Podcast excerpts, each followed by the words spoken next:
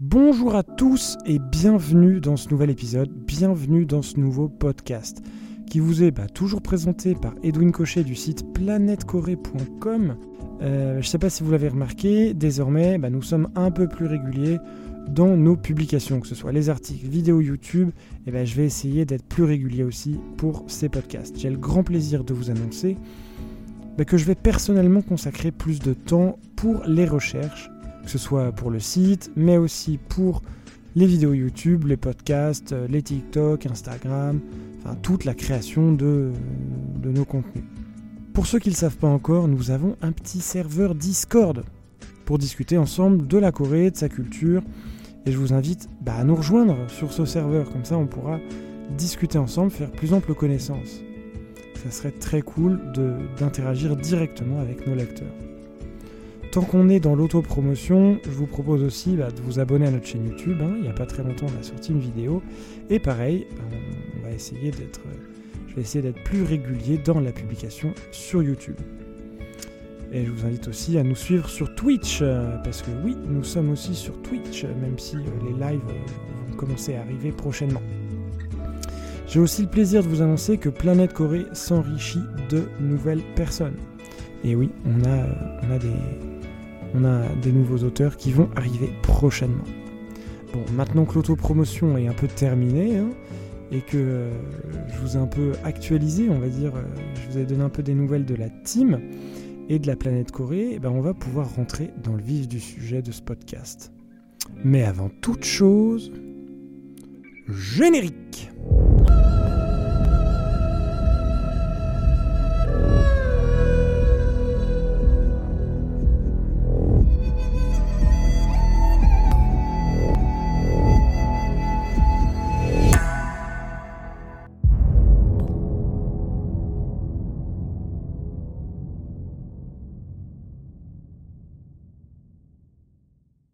Alors on va commencer par l'état actuel du développement économique coréen. Il faut bien savoir que la Corée du Sud n'a pas le choix. Hmm? Pour elle, c'est innover ou mourir. Je m'explique. La Corée du Sud n'a pas de matière première. Elle est constituée d'un peu de fer dans le sud du pays, mais c'est tout. Et d'un point de vue ressources minières, elle n'a rien. Mais vraiment rien du tout.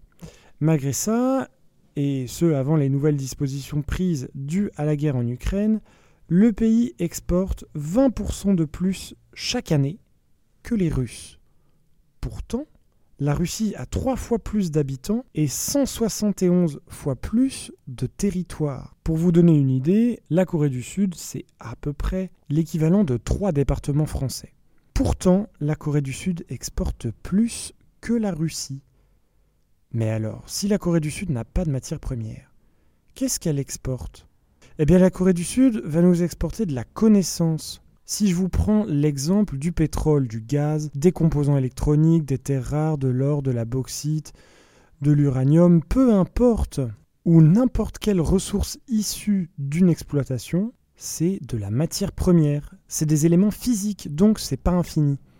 De là, bah, on peut facilement comprendre que si notre économie est basée sur des matières premières finies, notre économie ne peut pas être infinie. Ça, c'est logique, c'est une contradiction mathématique inévitable. La Corée du Sud a progressivement pris conscience de ce paradoxe. À la sortie de la guerre, la Corée du Sud était soutenue économiquement et militairement par les Américains. Et la Corée du Nord, bah, soutenue, comme vous le savez, par le bloc soviétique, par le bloc de l'Est. Bon, quelles sont les origines du développement économique coréen? On va un peu remonter dans le temps pour explorer tout ça. À la suite de la guerre, les États-Unis et l'ONU ont intensifié leur soutien économique et militaire à la Corée du Sud. A émergé alors une espèce de marche forcée vers le développement économique du pays. L'inflation et le chômage font en sorte que l'économie du pays peine à se redresser. S'ajoute à ça un retard important dans le développement des PME, mais aussi le développement de lourdes industries stagnantes. Alors, de nombreuses pénuries commencent à faire surface. Ce sera uniquement à partir de 1957 que la Corée du Sud va se redresser. En tout cas, elle va commencer à se redresser. L'aide américaine va représenter 8% du PIB entre 1945 et 1961. Alors 64% vont être des investissements et 70% des importations américaines. Même si la reconstruction du pays est amorcée juste après l'armistice de juillet 1953, il va persister une inflation et une spéculation qui aggravent le déficit commercial du pays. Il va alors être mis en place la politique de substitution aux importations. Alors qu'est-ce que ça signifie? Alors la stratégie d'industrialisation par substitution aux importations consiste à sortir de la dépendance aux importations de biens transformés en les produisant tout simplement dans le pays. Et c'est ça qui va permettre de progressivement recréer des emplois, recréer du savoir-faire parmi les travailleurs du pays. Les domaines impactés par cette stratégie sont très divers, comme par exemple la pêche, l'industrie cotonnière ou encore la métallurgie, etc. etc. Une organisation patronale et de gros prêts aux entreprises accompagnent cette politique. Politique qui va d'ailleurs s'imposer grâce au plan de reconstruction économique de 1953. Un plan qui est d'ailleurs mis en place entre le gouvernement coréen et le délégué de la FOA, c'est Tyler Wood. Son but principal, rétablir des relations économiques et commerciales avec le Japon. Plutôt ambitieux comme stratégie, surtout à la sortie de la guerre avec le Japon, l'ennemi juré de la péninsule. De bonnes relations sont entretenues entre 1953 et 1955. À partir de 1955, une rupture diplomatique qui est due au retour au pouvoir de responsables politiques japonais qui ont fortement été impliqués lors de la guerre de Corée, comme Kishing Nobusuk. Par ailleurs, la situation économique demeure très fragile. La crise économique, politique et sociale vont précipiter la chute du régime de Syngman Rhee, qui est alors le premier président de la Corée du Sud. Le 16 mai 1961, le coup d'État militaire du général Park Chung-hee offre l'ouverture d'une nouvelle période. Park Chung-hee va purger les institutions très corrompues et devient président du Conseil suprême pour la reconstruction nationale en juillet 1961. Il va fonder son régime en se rapprochant des États-Unis et l'anticommunisme devient sa clé de voûte du développement et de la modernisation économique du pays. Un militantisme patriotique qui est inspiré de celui présent au Japon dans les années 1930 sont aussi mis en place. Eh bien, je crois que vous l'aurez sans doute compris à ce stade, la mise en place de l'économie de la connaissance par la Corée du Sud n'a pas pu se faire sans la mise en place d'une économie tout court. Elle s'est glissée entre le développement économique lié à une industrie et le développement économique lié au secteur de la recherche et du développement. À partir de Pak Yong-hee, le pays va être aménagé et subir des mesures qui vont favoriser le développement rapide et accéléré des, aujourd'hui très connus, chaebol coréens. La figure de proue des chaebol, en tout cas le plus connu dans le monde, c'est Samsung. Samsung, ils font de tout aujourd'hui, que ce soit de l'électronique avec des smartphones, des voitures avec Samsung Motors. Ils ont construit la plus haute tour du monde à Dubaï, le Burj Khalifa. Ils sont à peu près dans tous les domaines, les plus gros paquebots du monde. Porte-conteneurs, c'est des paquebots Samsung. Parmi les plus gros chaebol, on compte bien sûr Samsung, suivi par Hyundai Motors Group, LG Group, qui était initialement appelé Lucky Gold Star lors de sa création en 1947 jusqu'en 1995. Groupe SK, Anwa, SG Group, Lotte ou encore Daewoo. La réussite coréenne s'identifie dans une large mesure à celle des grands groupes. Nés pour la plupart d'entre eux dans les années 1960. Ils se sont organisés sur le même modèle que celui des Zaibatsu, puis celui des Kairetsu japonais. Donc comme des conglomérats multidiversifiés, multicompétents, omnipotents presque. Un développement qui est alors très encouragé la politique des pouvoirs publics, que ce soit sous Syngman Rhee, mais surtout surtout sous Park Chung-hee et les généraux qui ont suivi. Le pouvoir voit ces groupes comme de formidables moteurs économiques pour le pays, qui vont pouvoir, entre autres, permettre le transfert de technologies. Par exemple, TGV a été vendu en 1994 à la Corée du Sud par l'entreprise française Alstom. À l'époque, le contrat s'élevait à 12 milliards de francs, soit à peu près 1,8 milliard d'euros. Il avait été remporté face au concurrent Siemens Mitsubishi. Lors du transfert de cette technologie, de très sérieuses exigences en matière de transfert de technologie ont été souhaitées par la Corée du Sud. Avec 46 rames vendues par la France, 34 ont été fabriquées en Corée du Sud. Il s'agit d'un transfert en matière de fabrication et non pas d'ingénierie. Précise Marc Châtelard, directeur du projet entre 2000 et 2004. L'idée c'était d'apprendre progressivement aux Coréens à fabriquer eux-mêmes un TGV. Le matériel roulant, la signalisation, mais aussi les caténaires ont été concernés par ce transfert. C'est grâce à ce genre de transfert de technologie et de savoir-faire, bien sûr, que progressivement le pays du matin calme va développer son propre savoir-faire. Une industrie forte et, année après année, remonter son PIB et donc son économie nationale. Cependant, arrivé un moment où le transfert de technologie suffit plus, n'est-ce pas? Et où la recherche et le développement de nouvelles technologies devient essentiel et même nécessaire pour continuer son, son développement et passer de pays en voie de développement à pays développés avec une économie stable et convenable. À partir des années 2000, la Corée du Sud dépend de plus en plus des investissements étrangers. Et en 2006, la croissance s'accélère. Le produit national brut, qui est la production annuelle de richesses créée par un pays, et ce, peu importe que la production se déroule sur son sol national ou à l'étranger. Donc je disais, le PNB coréen progresse donc de plus 4,9%.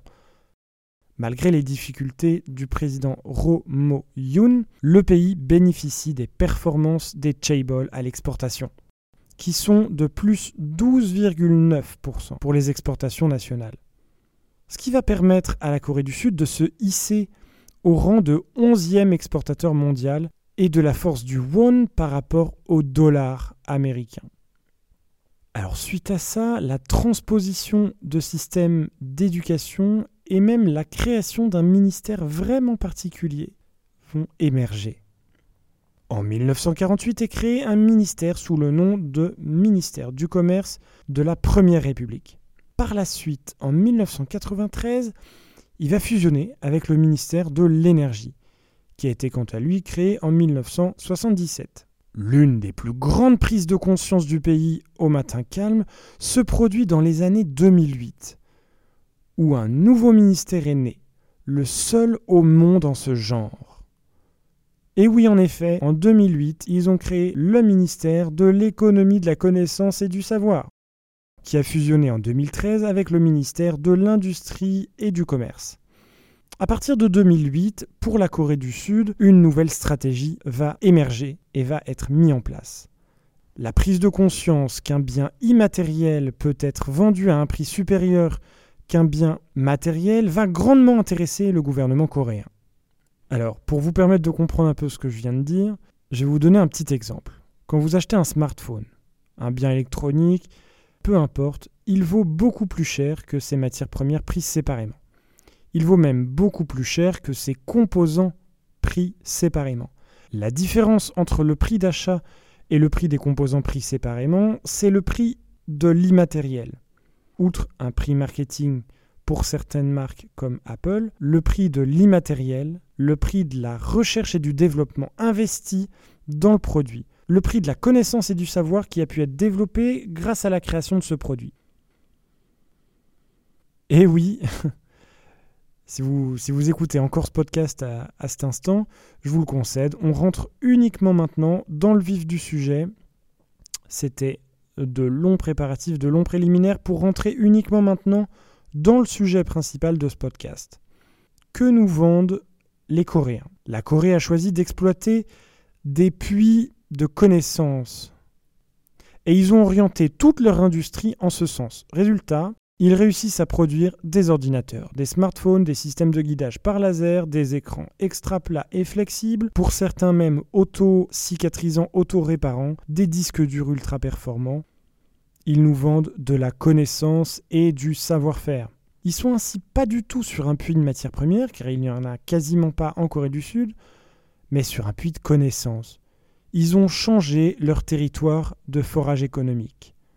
Comme on l'a vu au début de ce podcast, une économie basée sur des matières premières finies, ne peut pas être une économie infinie, c'est impossible. La connaissance, comme la connerie d'ailleurs, est infinie. Donc si l'économie sud-coréenne est basée sur le développement du savoir, sa transmission et le développement de la connaissance, son économie sera infinie. L'État sud-coréen a orienté tout le fonctionnement du pays vers la RD. Et ça en soutenant les structures, entreprises, institutions de recherche. Alors jusqu'à plus ou moins récemment, la Corée mène cette stratégie basée sur le développement de la connaissance et des cerveaux de son pays, quelque peu au détriment et au, désintérêt quelque part que pouvaient porter les travailleurs ou les étudiants pour leur domaine d'études ou leur domaine de travail. Vous le savez certainement si vous avez quelques atomes crochus avec la Corée, le rythme de la scolarité sud-coréenne est extrêmement soutenu et mène parfois vers le suicide, malheureusement. Alors aujourd'hui, on voit émerger une nouvelle stratégie en Corée. Et depuis les années 2010, le gouvernement sud-coréen essaye de développer, tant bien que mal, une espèce d'alternative à cette marche forcée vers les études à tout prix. Quand le ministère de l'économie de la connaissance veut faire de la robotique une grande cause nationale, bah, il ne va pas mettre en place un nouveau programme scolaire ou de nouveaux manuels scolaires. Ça, ça ennuie tout le monde. En revanche, l'État va créer un parc d'attractions comme Roboland, qui est ouvert depuis 2016. C'est un parc qui existe vraiment, qui devient une nouvelle destination de divertissement de grande taille, de grande ampleur, qui est située dans la ville de Changwon, sur la côte sud-est de la Corée du Sud, avec une mascotte, une mascotte unique qui est Hubo Einstein. Et c'est plutôt ingénieux d'avoir choisi Einstein comme mascotte du parc.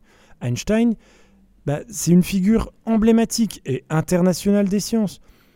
Le fait de le représenter moitié robot, moitié humain, permet de le rendre sympathique, de montrer que ça fait pas peur, que c'est pas difficile.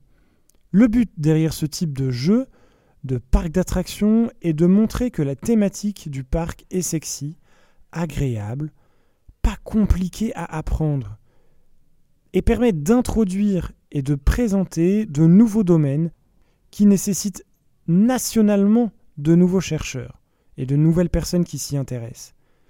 Et comme il est toujours plus facile de donner son temps et son attention à une discipline ou à une personne que l'on aime, la stratégie que cherche à développer le gouvernement sud-coréen est la stratégie de l'intérêt.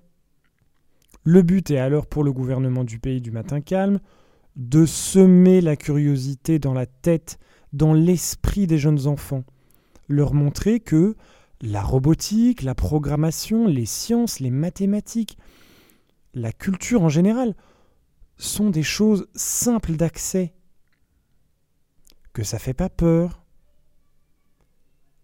que c'est ludique, amusant, et surtout que même si tu as 10 ans, 9 ans, 8 ans, tu es en capacité de faire. Le but est de montrer qu'on est capable. Et de lutter contre ce, ce petit phénomène qu'on appelle l'impuissance apprise. L'impuissance apprise, c'est je vous montre une équation mathématique et votre cerveau répond tout de suite avant vous, n'essaie même pas, tu ne sais pas faire. Le but du pays, c'est de lutter contre ce phénomène, entre autres avec ce type de parc d'attractions. Une fois cette stratégie développée, ça va permettre d'avoir des chercheurs ultra compétents pour le pays et ses entreprises. Ces nouveaux chercheurs, ben, ils compteront plus leurs heures de travail et de recherche. Ils deviendront incomparablement compétents par rapport à leurs confrères dans le monde, ce qui est déjà plus ou moins le cas. Alors pourquoi ils seront davantage compétents, me direz-vous? Ben, Si vous faites quelque chose que vous aimez et que vous échouez ou que vous avez des difficultés, vous vous relèverez plus vite et plus facilement que n'importe qui d'autre qui n'aime pas ce qu'il fait. Et en plus de ça, vous n'abandonnerez jamais en cours de route. Et voilà, c'est déjà la fin de cet épisode. Moi, je vous remercie beaucoup de m'avoir écouté. C'était Edwin Cochet du site bah, www.planetcorée.com. Voilà, bah, pour écrire ce podcast, euh, bah, j'ai utilisé les articles euh, publiés d'ailleurs sur notre site internet. Entre autres, hein, vous pouvez retrouver euh, le même type d'informations. L'histoire de la dictature en Corée du Sud, Samsung, l'Empire coréen, l'économie de la connaissance par la Corée du Sud, chronologie de la Corée, la fête des professeurs, deux Corées, deux économies, Je vous invite à lire ces petits articles si vous voulez en savoir plus bah, sur le contenu de ce podcast. Je vous souhaite bah, une très bonne rentrée à tous, hein, puisque c'est la rentrée. Et euh, j'espère vous retrouver très prochainement. Je vais essayer de faire en sorte que ce soit très prochainement. Vous retrouver pour un prochain podcast. Et je vous dis à très bientôt. À la prochaine, dans une. J'allais dire dans une prochaine vidéo, mais à la prochaine pour un nouveau podcast avec toujours plus de Corée.